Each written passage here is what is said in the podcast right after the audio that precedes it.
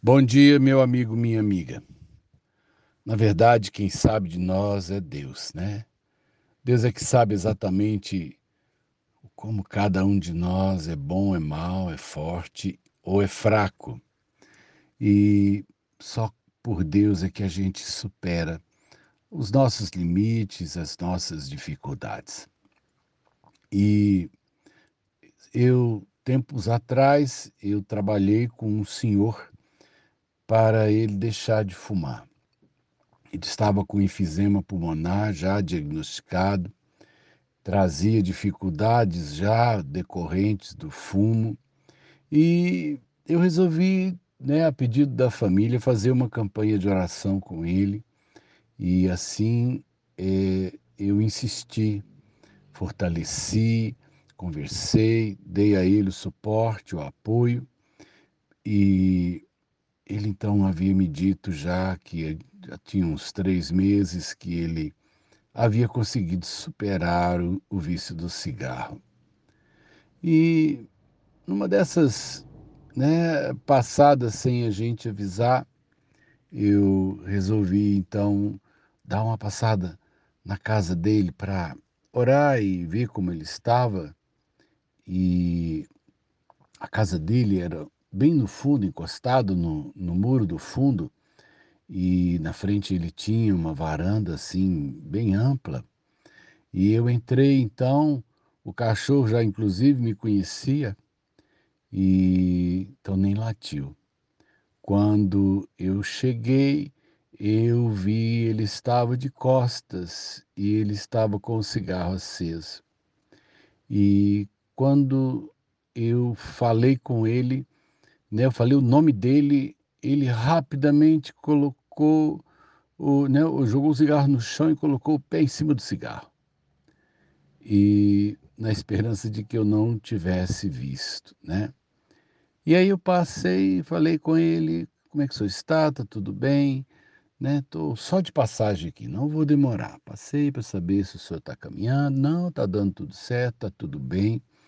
E então eu não falei para ele que eu tinha visto fumando e que, de certa forma, o propósito que ele havia estabelecido havia se quebrado.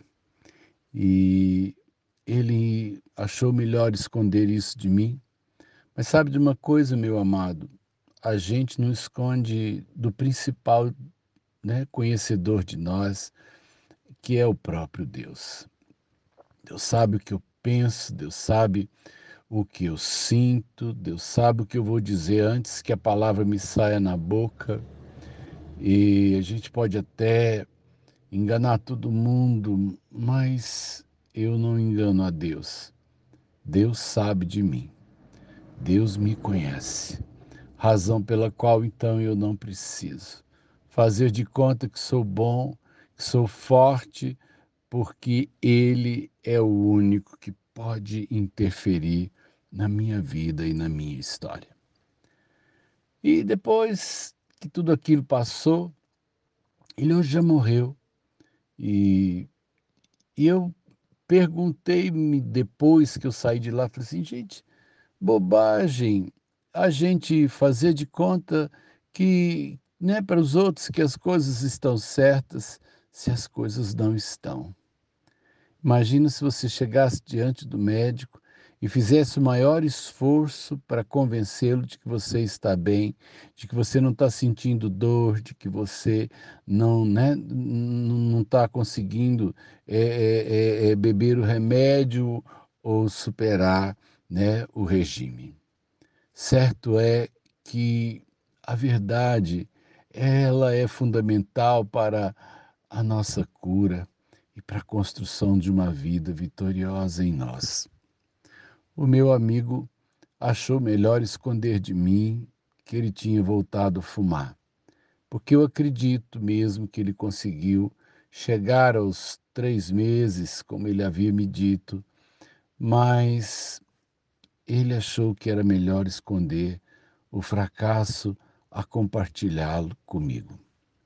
Não estava ali para acusá-lo, mas eu estava ali para ajudá-lo, né?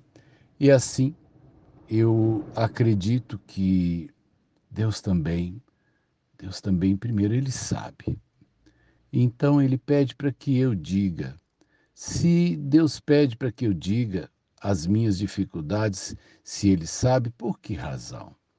Porque ao dizer Deus, eu estou em luta, Deus, eu estou fraco, Deus, eu estou com medo, Deus, eu estou com problemas. Eu estou abrindo a porta, do, autorizando Deus a interferir na minha história. Não faça de conta que as coisas estão todas certas ou que estão todas bem.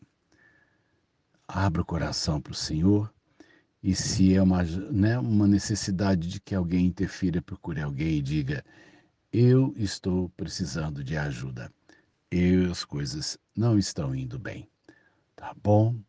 Deus te abençoe naquilo que você precisa de força num dia como esse. Sérgio de Oliveira Campos, pastor da Igreja Metodista Goiânia Leste, Graça e Paz.